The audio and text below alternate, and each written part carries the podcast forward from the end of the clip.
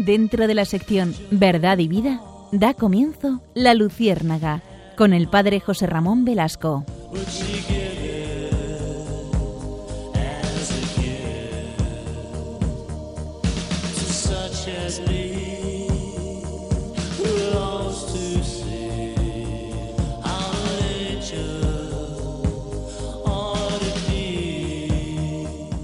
Corría el día 21 de marzo del año 547.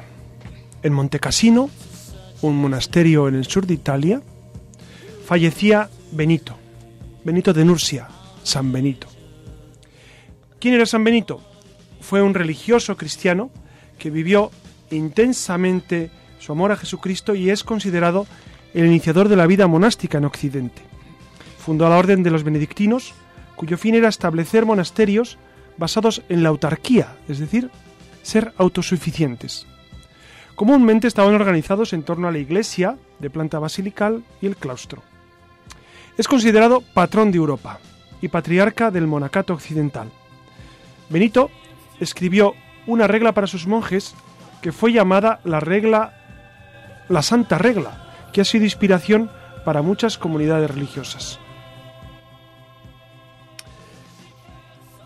Los monasterios han sido durante gran parte de la Edad Media lugar donde se difundió la cultura, han sido eh, pues precisamente eh, lugares muy especiales para no solamente difundir el espíritu evangélico del cristianismo, sino también una cultura que, eh, que floreció en Europa a partir del siglo VI. Dense cuenta que en ese momento, a final del siglo V es cuando cae el Imperio Romano, los bárbaros invaden el sur de Europa y, precisamente en este contexto surgen los monasterios como gran baluarte para defender nuestra, nuestra fe y nuestra cultura, nuestra cultura que es grecolatina y cristiana. La regla de San Benito tiene gran influjo de, de los textos de San Agustín. Dense cuenta que San Agustín pues es de, final, de, inicios del siglo IV, escribe las Confesiones, que es un libro esencial en toda la Edad Media, y San Benito conoce el libro de las Confesiones y plasma eh, y, se nutre de la, de espiritualidad de San Agustín. Como les decía, él escribe la regla, la regla de los monasterios, y en el siglo XI esta regla de San Benito se reforma, es la reforma del cister. Los cistercienses son una reforma precisamente de, de la regla que tenía San Benito. Continuamos en la historia y en diferentes momentos históricos han tenido una importancia vital los monasterios. Actualmente siguen la regla de San Benito alrededor de 700 monasterios masculinos y unos 900 monasterios femeninos. Esta regla también ha inspirado a, monjes y monjas de la confesión protestante, tanto anglicanos como luteranos. Y por se pueden imaginar que la influencia del monacato es considerable tanto en Occidente como eh, en Oriente. Esta regla es un modelo de vida colectiva tomada como ejemplo de, una organización jerárquica, en la cual había una gran lucidez para organizar el monasterio. Dense cuenta que los abades eran elegidos democráticamente por eh, los por los, los, monjes, los que habían hecho los votos eh, solemnes. Por lo tanto, en esta noche queremos acercarnos a este gran fenómeno que ha supuesto el monacato en precisamente en Occidente, en, nuestro, en nuestra Europa. Cómo Europa se ha construido a partir de estos monasterios, a partir de estos monjes que han entregado su vida. Queremos detenernos hoy, si les parece, en esta gran realidad, en esta hermosa realidad del monacato en Europa. Eh, seguramente eh, en España conocemos todos monasterios benedictinos. En mi tierra, por supuesto, está Santo Domingo de Silos como monasterio eh, es uno de los más importantes de España, seguramente, pero seguramente ustedes conocen muchos más. Por eso, acompáñennos en este nuevo camino de la Luciérnaga, sigan con nosotros.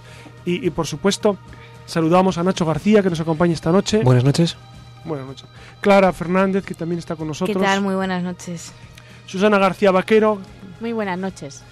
E Iria Fernández, que está con nosotros de nuevo. Buenas noches. Y por supuesto a Alex que nos acompaña desde el control.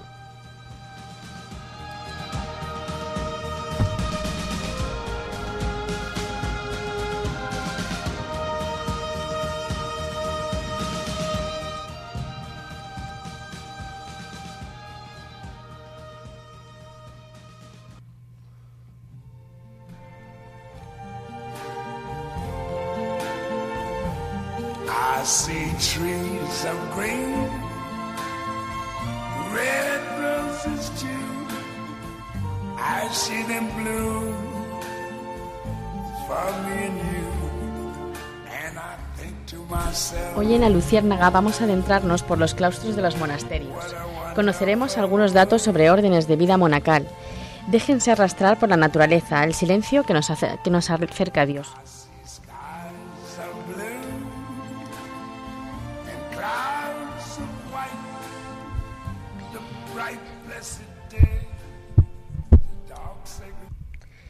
Comenzamos con este programa de Un Mundo Iluminado por Dios comentando un poco qué es la vida monacal.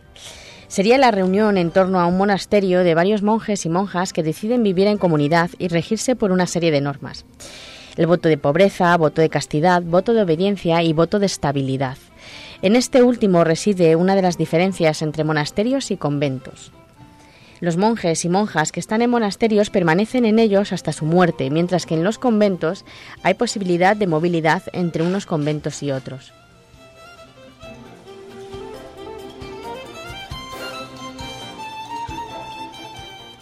Muchas son las órdenes religiosas que se congregan en torno a los monasterios, capuchinos, cartujos, carmelitas, clarisas, pero no podemos hablar de todos ellos porque mm, no tenemos bastante tiempo, pero daremos unas pinceladas de algunas, de algunas órdenes.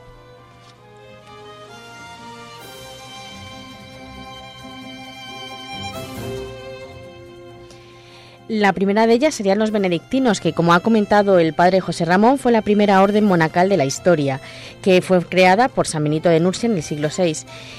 Ellos seguían el lema Ora et Labora. Los monjes benedictinos viven en monasterios y algunas de las características de estos son el conocimiento de Dios, vivir en la comunidad, dignidad del trabajo, hospitalidad, justicia y escucha. Su hábito normalmente es de color negro.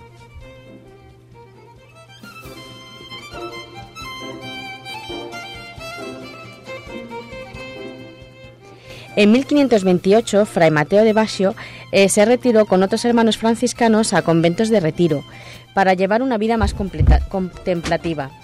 De este modo surgió la Orden de los Capuchinos. Se dedican al cuidado pastoral de parroquias y aprecian la vida contemplativa y el estudio. Como los franciscanos observantes van vestidos con el hábito marrón y la capucha unida al hábito, como la que usaba San Francisco de Asís.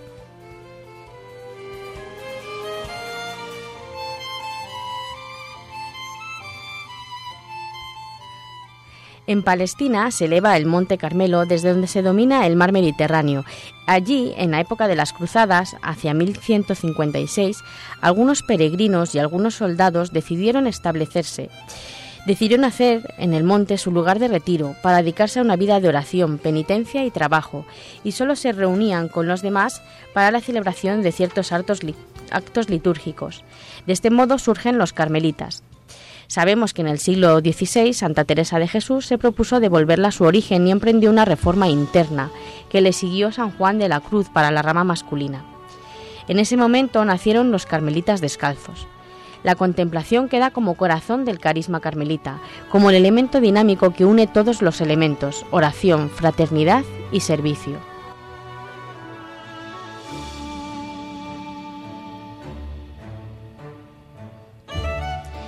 Y si me permitís, me gustaría comentar en último lugar hablar sobre los trapenses. Aunque el nombre de la orden es eh, Orden Cisterciense de la Estrecha Observancia, se la conoce como Orden de la Trapa. Tiene la regla de San Benito y nacen como una ramificación de la Orden del Cister, como ha comentado antes el padre José Ramón. Su origen se encuentra en el monasterio de la Trapa en Francia. En 1664 el abad encabezó una reforma del Cister a la que pertenecía el monasterio renunció a las dispensas otorgadas por la Santa Sede y retomó la primera regla de San Benito. Los trapenses viven en comunidad purificándose y fortaleciéndose por medio del trabajo y la oración. Aunque cada una de las comunidades trapenses tienen sus propias costumbres y horarios, es común que madruguen antes del amanecer y comiencen con la oración litúrgica y durante el día vuelvan a la iglesia, a la iglesia para rezar juntos. Durante el trabajo mantienen un ambiente de silencio.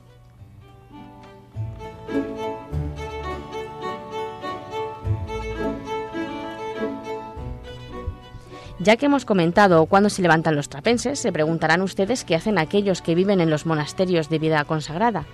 Pues vivir el hora et labora de San Benito. Pero aunque los horarios pueden variar un poco, la jornada monástica comienza, como hemos, como hemos comentado, con el oficio de vigilias alrededor de las 5 de la mañana. Y esto, eh, para mí, tengo que reconocer que, que es una hora intempestiva. Pero bueno. Y me parece, la verdad, que cada vez que me levanto por la mañana, cuando pienso en la hora que se levantan los monjes, digo, y yo me quejo. bueno, pues comento.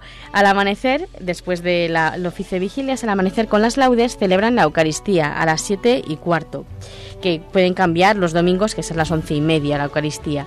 Rezan tercia, sexta y nona a las nueve, una y media y tres y media y las vísperas alrededor de las 6.45, las completas a las 8.45. ¿Y por qué les digo todo esto? Porque es para que se hagan un poco a la idea de los horarios que tenemos nosotros con los horarios que llevan los monjes y las monjas.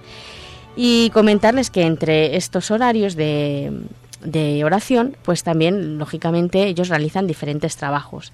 Pero si quieren conocer más de cerca la experiencia de la vida monástica, yo les invito a que se acerquen a un monasterio y vivan durante unos días con los monjes. De, hecho, ellos tienen como norma la hospitalidad y, y, San Benito en la regla propone que, que, al huésped eh, se le debe considerar como al mismo Cristo. Es Cristo que llega a verles y, y tienen un, cariño especialísimo a los que van y, yo lo sé porque muchos monasterios reciben a, seglares para rezar con ellos. Los seglares pueden participar de la liturgia de las horas, de las oraciones, de todo. La verdad es que es una experiencia hermosa para quienes, para quienes acuden allí. Ah, hay, un famosísimo actor, se me está ocurriendo ahora, el brujo, no sé si ustedes saben quién es, Rafael, Rafael Álvarez. Rafael Álvarez, el brujo. Bueno, pues él en una entrevista le escuché decir que, que él, ah, eh, bueno, no, es especialmente practicante de la fe, decía, pero que la experiencia de los monjes de Silos, él va por allí, eh, pues a, estar, a, vivir con los monjes y a, compartir con ellos la paz que se respira allí, pues eso, le ha ayudado, le ha ayudado a él, pues a encontrarse con, ese yo interior. Ojalá se encuentre con Jesucristo y seguramente eh, a, través de ese gran testimonio de los monjes, Jesucristo eh, se abrirá paso en su vida también. Pues ya saben, anímense, hagan como Rafael Álvarez el Brujo y acérquense al monasterio que más les, les guste. Anímense y seguramente saldrán renovados de esta experiencia.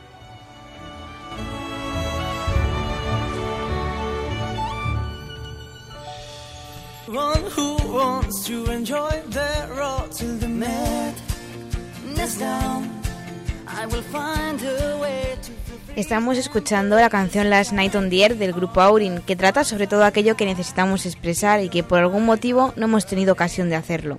Precisamente de esto va nuestra siguiente sección.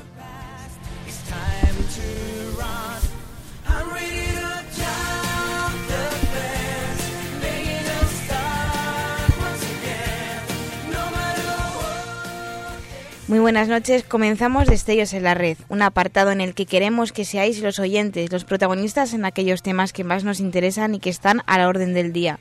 Desde aquí, desde la Luciérnaga, os invitamos a comentar, opinar y preguntar a través de la red todo aquello que os inquiete y sobre lo que necesitáis que os respondan, pues será el Padre José Ramón quien con sus respuestas ilumine vuestras dudas. Dejo apartado unos instantes el tema de la red para compartir con vosotros la labor comunicadora de los monasterios como impulsores y conservadores de la cultura y el saber actual.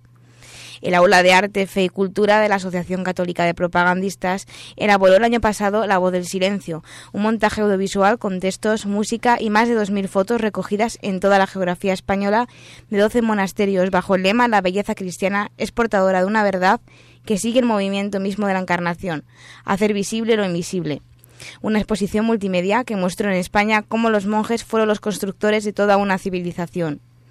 La responsable de este proyecto recuerda que fue en los monasterios donde el hombre europeo creció a la luz de Dios, supo cristalizar su obra en él y resultó ser la primera escuela de educación humana.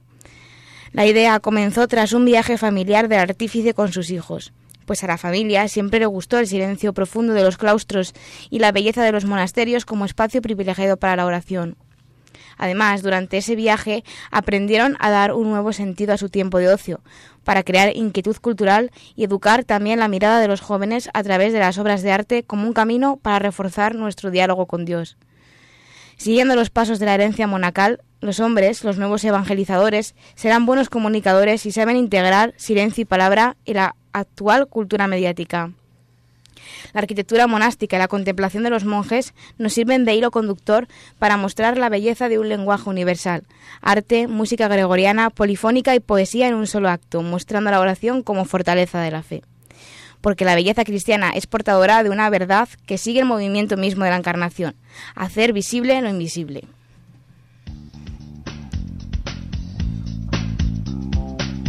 Y ahora sí, queridos oyentes, pasamos a leer vuestras preguntas. Durante toda la semana nos habéis dejado opiniones y preguntas de todo tipo.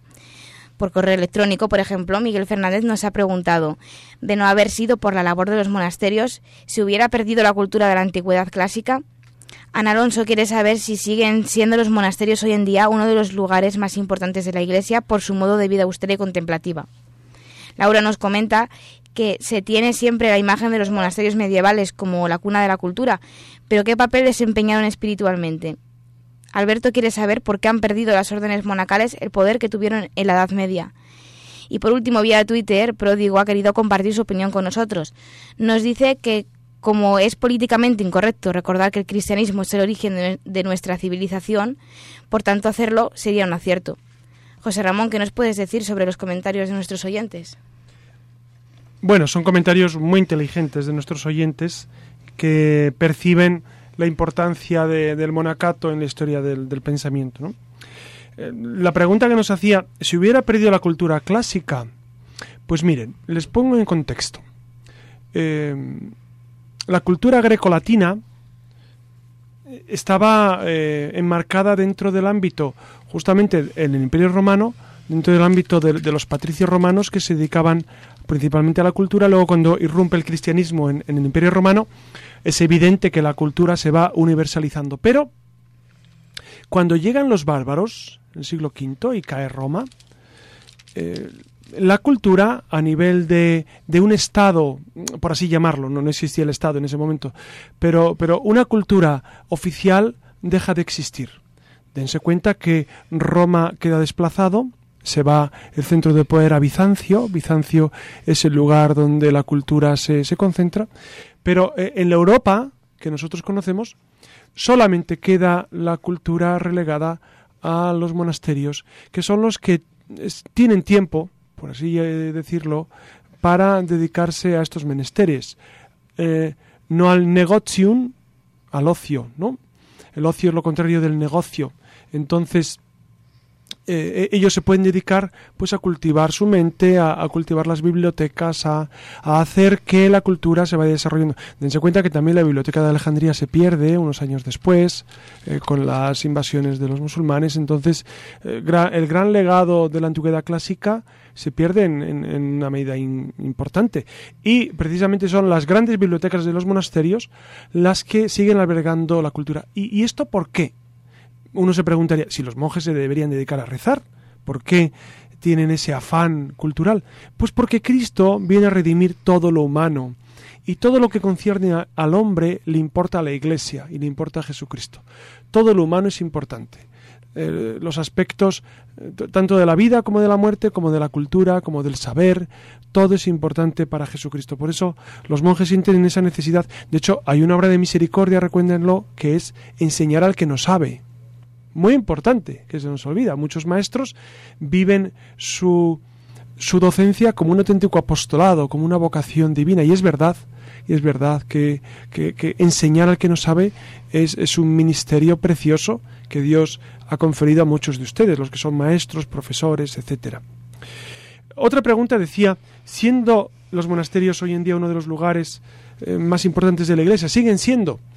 Pues, pues efectivamente sí, Sí, hay una crisis de vocaciones fuerte en, Occidente, es verdad, a partir del Concilio Vaticano II, pero eh, los monasterios se han mantenido en gran medida. Eh, incluso se han creado nuevas órdenes a, la luz de esa regla de San Benito y, esas reglas eh, diversificadas en, la reforma de Cluny y otras reformas, pues sí han dado a luz eh, en los últimos en el último medio siglo a congregaciones, perdón, a, órdenes, bueno, o, grupos religiosos que, que intentan seguir esa, esa vida monástica, ¿no? Se tiene siempre, otra pregunta decía, la imagen de los monasterios medievales como cuna de la cultura. Espiritualmente también desempeñaron un papel importante, importantísimo, clave.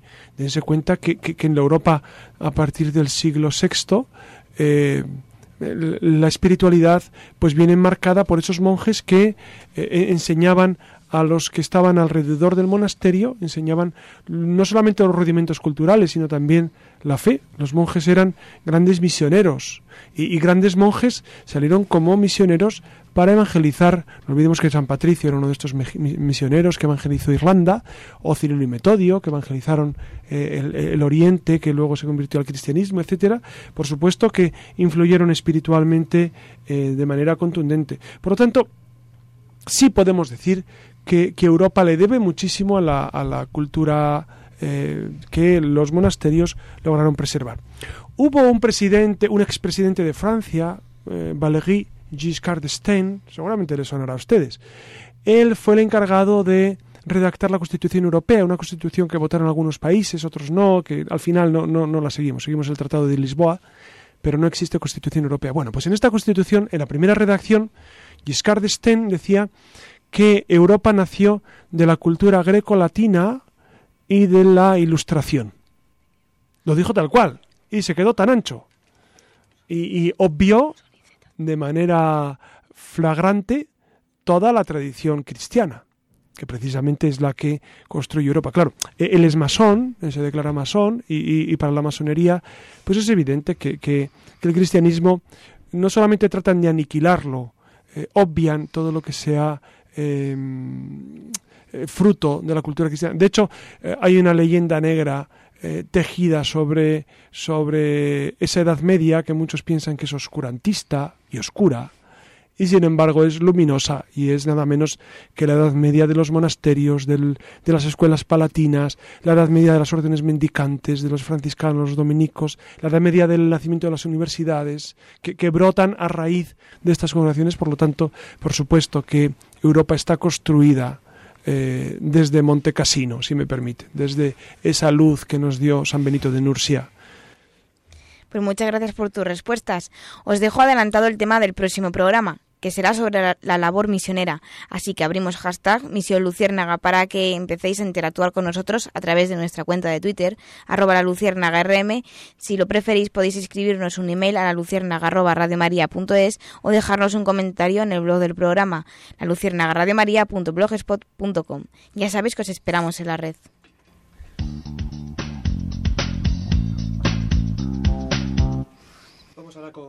Con... el cine y con grandes películas como son De Dioses y Hombres y con El nombre de la rosa. Empezamos con De Dioses y Hombres, que es una película francesa dirigida por Xavier Bouvet y trata sobre la vida de unos monjes en Argelia durante la guerra civil que azotó el país entre 1991 y 1992.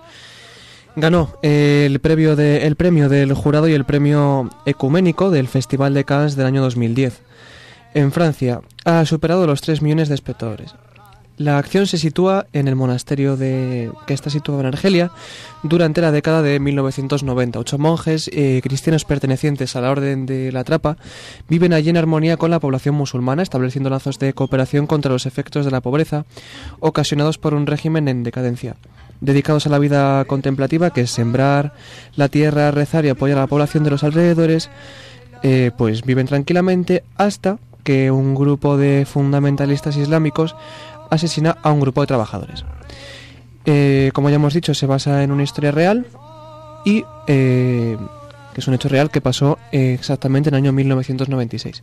Y la segunda película es, como ya hemos dicho, El nombre de la rosa, que es una película también del año 1986 de coproducción entre Italia, Francia y la Alemania Occidental, basada en la novela homónima escrita por Humberto Eco, que fue publicada en el año 1980. La película fue dirigida por Jean-Jacques Anot y contó con actores como Sean Connery y Christian Slater.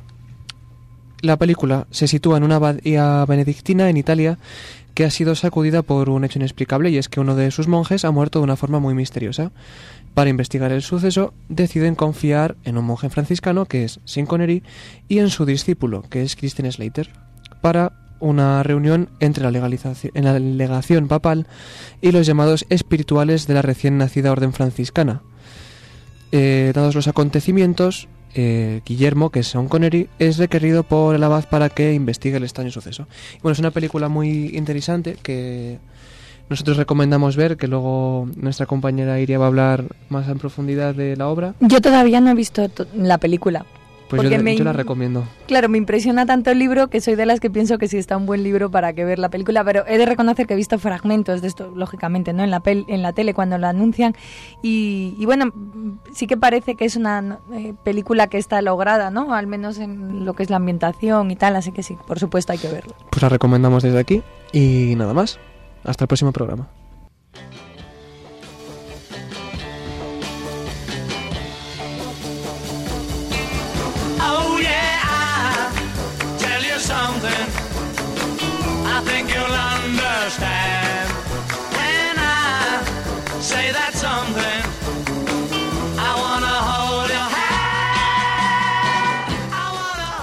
Buenas noches de nuevo. Aquí continuamos hablando de esto de los monasterios que como vienen escuchando esta noche es un tema francamente interesante y a la vez repleto de misterio. Y yo no sé si a ustedes les pasa, pero a mí me sucede y mucho. Y es que para mí esto del universo de los monasterios, la vida monacal, así como los conventos, se me presentan como lugares repletos de encanto y secretos difíciles de, averiguar.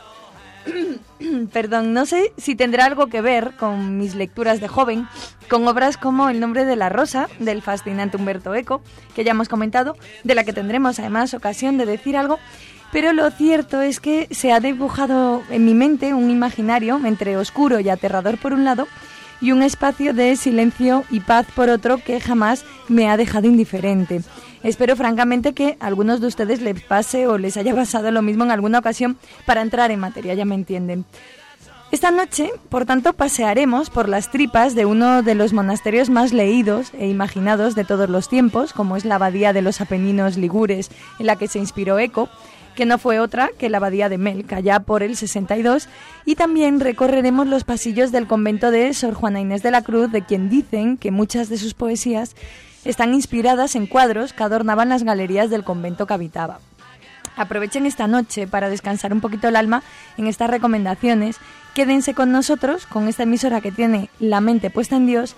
Aguarden unos segundos que arrancamos con toda la bondad, la belleza y la verdad de la mano de la cultura, de la mano de la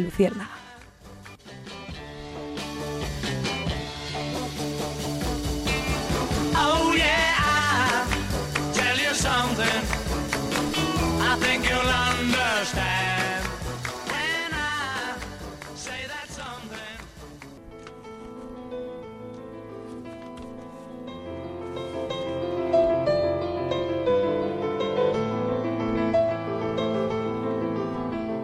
Y supongo que todos, en mayor o menor medida, habrán oído hablar del nombre de la rosa.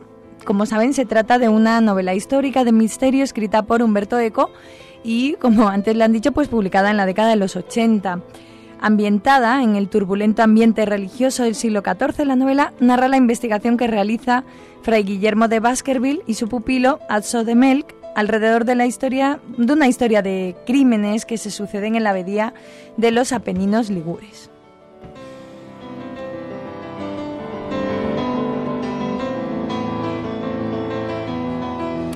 Para que se hagan a la idea, fue una novela que tuvo una enorme repercusión, lo que provocó que se editaran miles de páginas de críticas a propósito de la misma. De hecho, eh, cinco años después de publicar la novela, Eco publicó Apostillas al nombre de la rosa, que es una especie de tratado de poética en el que comentaba cómo y por qué escribió dicha obra, aportando pistas que ilustran al lector sobre la génesis de la misma, aunque sin desvelar los misterios que se plantean en ella. El gran éxito de crítica y la popularidad fue tal que fue llevada al cine con la versión, con la versión cinematográfica homónica, homónima antes comentada.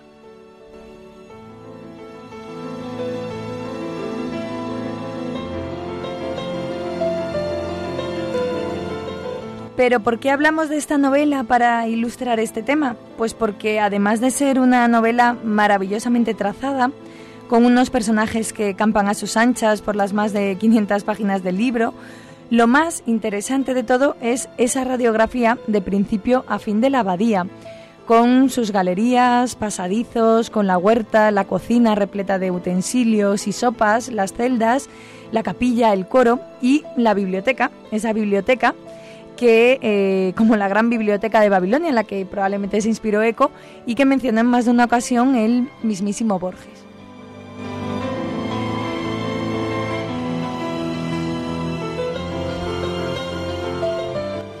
Como curiosidad, sepan que hay quien interpreta la novela como una inversión de la ciudad de Dios de San Agustín, escrita entre el 412 y el 426, en la que se enfrenta el concepto de ciudad celestial con lo de ciudad pagana. En la ciudad de Dios, los caballeros del bien construyen la ciudad de Dios y valores como la vida, la paz, el amor y la justicia. Los caballeros del mal, en cambio, destruyen ese proyecto e inundan la tierra de muerte, guerra, odio e injusticia. En la novela de Eco, los caballeros del bien, representados por Jorge de Burgos, son los asesinos y los destructores, mientras que Guillermo de Baskerville, el supuesto hereje, es un constructor perseguido por Burgos y sus secuaces. Ahí dejó eso.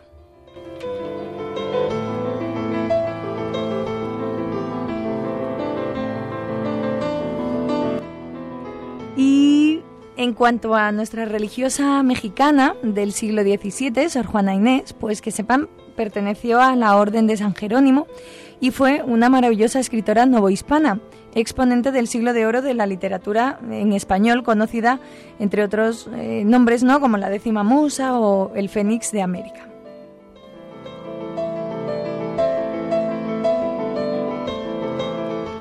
A muy, a muy temprana edad aprendió a leer y a escribir, perteneció a la corte de Antonio de Toledo y Salazar, que era marqués y virrey, y en 1667, por vocación religiosa y anhelo de conocimiento, este es interesantísimo porque, como saben, igual que nuestra Santa Teresa de Ávila, entraban en el convento por, porque era el, el espacio lugar donde, para leer claro, sus necesidades literarias. Bueno, Santa Teresa era gran lectora antes de, de novelas de caballería, sobre sí, todo. Gran lectora antes de entrar y es verdad que cuando entra, pues ella sigue leyendo y lo que pasa es que cambia la afición de, de los libros de caballerías por libros de vida espiritual y eso y eso le por eso yo recomiendo tantísimo leer vida espiritual, vidas de santos porque al final construye nuestra vida interior.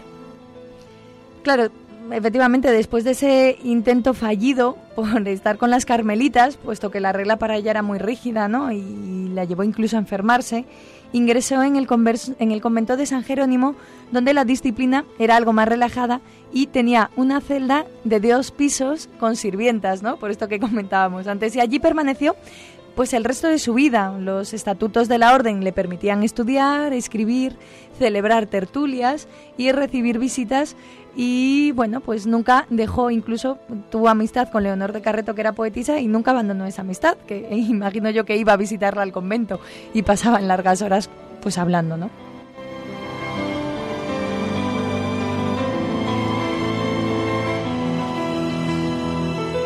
Y muchos críticos y biógrafos atribuyen su salida de la corte a una decepción amorosa, aunque ella muchas veces expresó no sentirse nunca atraída por el amor y que solo pues la vida monástica podría permitirle dedicarse a estudios intelectuales, aunque, aunque esto puede parecer a lo mejor muy frívolo, también se dice de ella que fue una mística.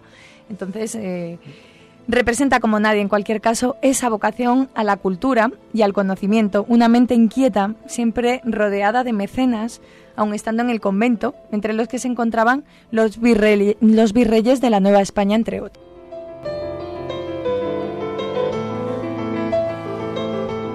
Considerada por tanto una mujer única en su siglo, esta grande del barroco da muestras de toda la eh, generalidad, ¿no? de toda la genialidad en su variada obra. Amaba el saber y su anhelo no era otro que el de ser independiente y no tener otra obligación que la de los libros, por entre cuyas líneas inspiraba siempre a sorprender la verdad, ignorando que el drama de su vida sería entre su afán de sabiduría y los antagonismos externos e internos que no vaciló nunca en confesar y que por lo demás tuvo que encarar en la sociedad en que vivió.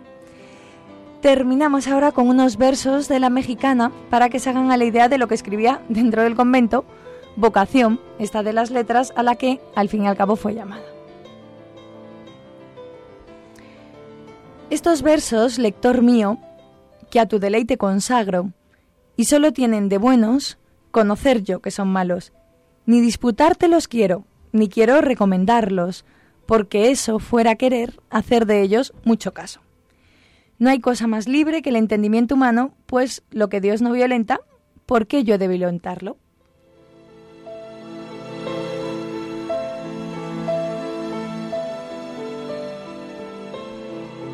Y lo dejamos por hoy si no sé si se han quedado con ganas de saber más sobre esta mexicana, sobre Sor Juana Inés, que es una de las grandes de la literatura barroca. No pierdan la oportunidad de buscar algunos de sus muchos títulos, poesía completa, florilegio, poesía escogida. Hay cientos, cientos de versos que, que pueden seguir disfrutando, eh, ya sea como libro de oración, de alegría, como libro de vida, de muchas cosas. ¿En qué editorial se publica esto? Mm, lo, sobre todo lo recoge Cátedra. Por, sí, ah, por, por, todo lo que tiene del barroco. De claro. claro. Y bueno, pues nada, les invito, les invitamos desde la Luciérnaga a que por supuesto los hagan suyos estos versos. Así que eh, por hoy en materia de literatura yo creo que llevamos vamos cargados. Bueno, es una página esplendorosa de la, de, la cultura que, trajeron los monasterios. ¿no? Y, fíjense, no solamente en Europa, que esto también es bien interesante, eh, en América Latina, pues también hubo un gran florecimiento de la cultura a través de, de la gran obra de los monasterios, ¿no? Y prueba de ello es Juan Inés, pero cuánto, cuánta cultura, por ejemplo en Lima, eh, en el convento de los dominicos, de los franciscanos, pues también tenían hermosas bibliotecas en los que esa vida, aunque no es propiamente la vida de los monasterios, pero también se refleja ese interés por la cultura en estas congregaciones, ¿no? Así es, nada más por hoy. Ahora pues le toca el turno al padre José Ramón Velasco y nos volvemos a encontrar con más letras, con más arte, con más cultura el próximo programa de La Lucierna.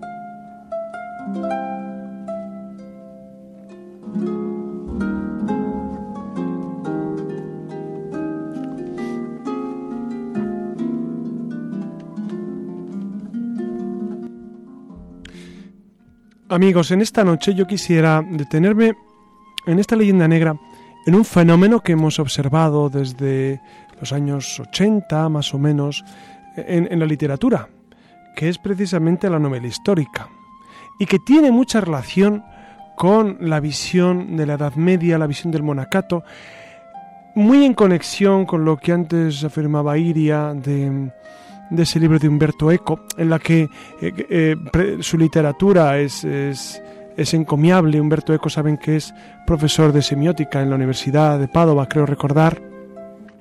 Y, y, en cuanto al, nivel literario es, indiscutible. No así eh, la lectura histórica que hace sobre la historia de la Iglesia. ¿no? Y este fenómeno se da en muchas ocasiones. También Ken Follett ha publicado un libro que ha sido bestseller mundial, Los Pilares de la Tierra, que eh, también tiene eh, una gran calidad literaria, el argumento está muy bien trabado, pero de nuevo la Iglesia queda muy mal parada en muchos aspectos. Uno se pregunta, ¿será verdad todo lo que dicen las novelas históricas? ¿Será verdad que, la iglesia estaba tan mal, porque realmente de, la iglesia, bueno, algunos se salva, pero en general los clérigos, la, iglesia institución, eh, pues queda muy mal parada. ¿No será que los prejuicios actuales se trasladan a la Edad Media? Yo malicio que, por ahí pueden ir los tiros de la interpretación. Es verdad que las editoriales lanzan colecciones más o menos valiosas de este género, ¿no? No olvidemos también el Código da Vinci, que está ambientado pues en, eh, tradiciones medievales que, llegan hasta nuestros días, etcétera, etcétera. Los galardones literarios más preciados están recompensando pues obras sobre la Baja Edad Media, sobre el Antiguo Egipto, recuerden, o el Madrid decimonónico, ¿no? Es evidente que este, esta vuelta al pasado, a una relectura de la historia, pues produce gran efecto editorial y, gran efecto entre el público. Una de las características más notables de la novela histórica, creo yo, es el puente que establece entre el pasado que recrea y el presente en que se escribe y se lee. El autor suele buscar la coartada temporal para seguir hablando de los problemas de su época, para acentuar la crítica, favorecer sus ideas, para ensalzar algunos ideales perdidos o desmontar tópicos imperantes. Esta ha sido una de las principales armas de los novelistas históricos, cuando, por razones muy diversas, no podían manifestar con libertad sus opiniones.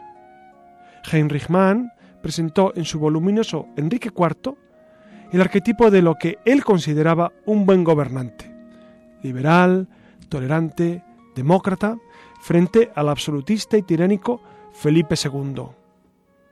Realmente, Mann no pensaba tanto en el siglo XVII cuando, cuanto en su Alemania de 1933, sometida al poder totalitario de Hitler. Es decir, uno hizo una traslación cronológica de los padecimientos de la Alemania de la década de los 30 a la época de Enrique IV.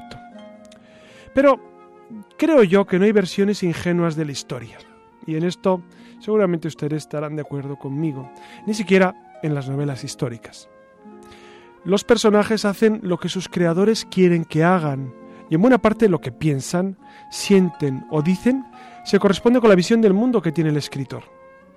Pese a las minuciosas recreaciones ambientales que puedan hallarse, el enjuiciamiento de las conductas o la exposición de determinadas ideas vienen marcadas por una mentalidad contemporánea a la nuestra.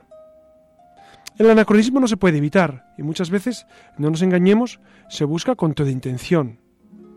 Por eso, hoy día muchas novelas históricas enjuician otras épocas desde parámetros actuales. De la misma forma que Walter Scott mostraba a sus seguidores una edad media de cartón piedra, en la que los caballeros se comportaban como si fuesen hidalgos puritanos del siglo pasado. En nuestros días no faltan los escritores que tratan el tema del advenimiento del cristianismo sin respeto, no ya con la fe, sino con la historia. No olvidemos los grandes relatos sobre los, eh, los cruzados, etcétera, que a veces se queda uno perplejo ante, ante lo que ve y ante la poca constatación histórica que observa.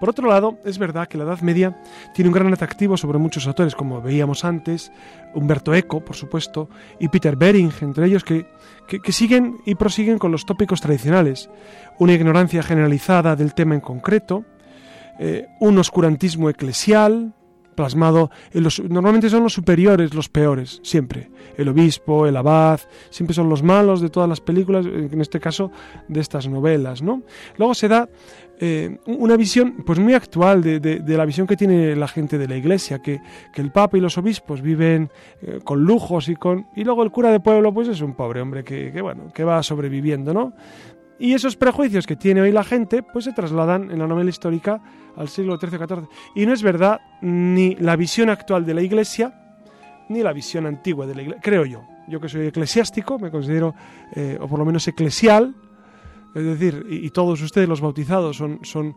eclesiales, pues sé cómo vive el obispo y, y, todos intuimos cómo vive el papa, y no precisamente con lujos, ¿no?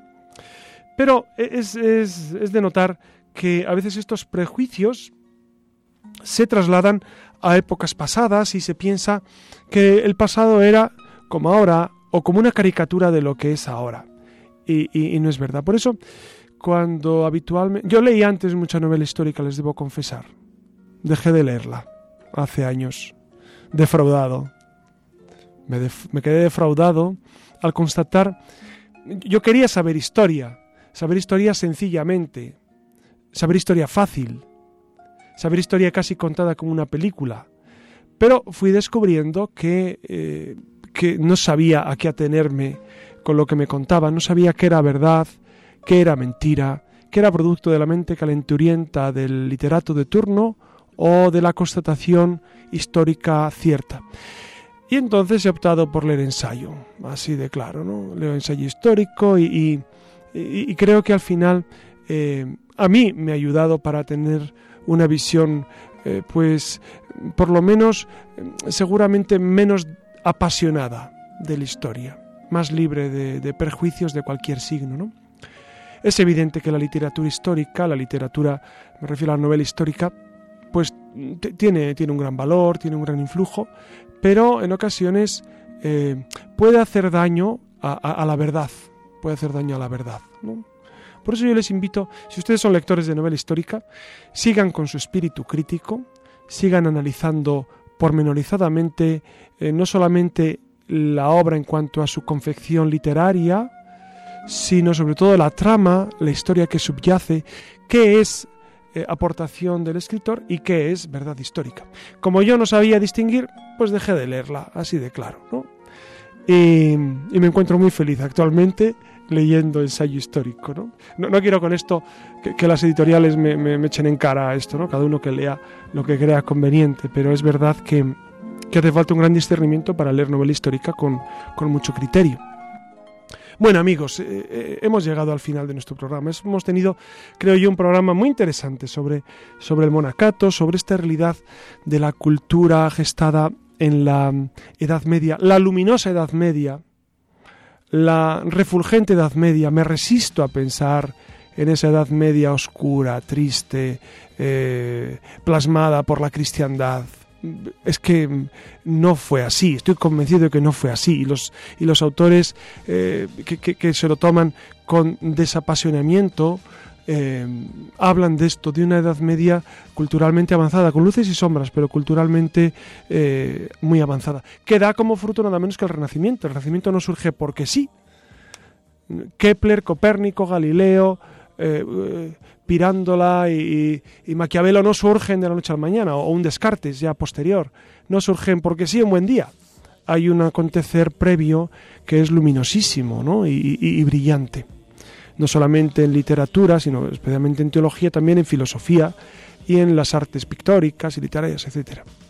Bueno amigos, pues eh, con este apunte sobre, sobre nuestra cultura y nuestra fe, les dejamos esta noche. Buenas noches Iria, buenas noches Susana, buenas noches Clara, buenas noches Nacho, buenas noches Alex. Y buenas noches a todos ustedes, que tengan un muy feliz descanso. Les ha hablado su amigo José Ramón Velasco.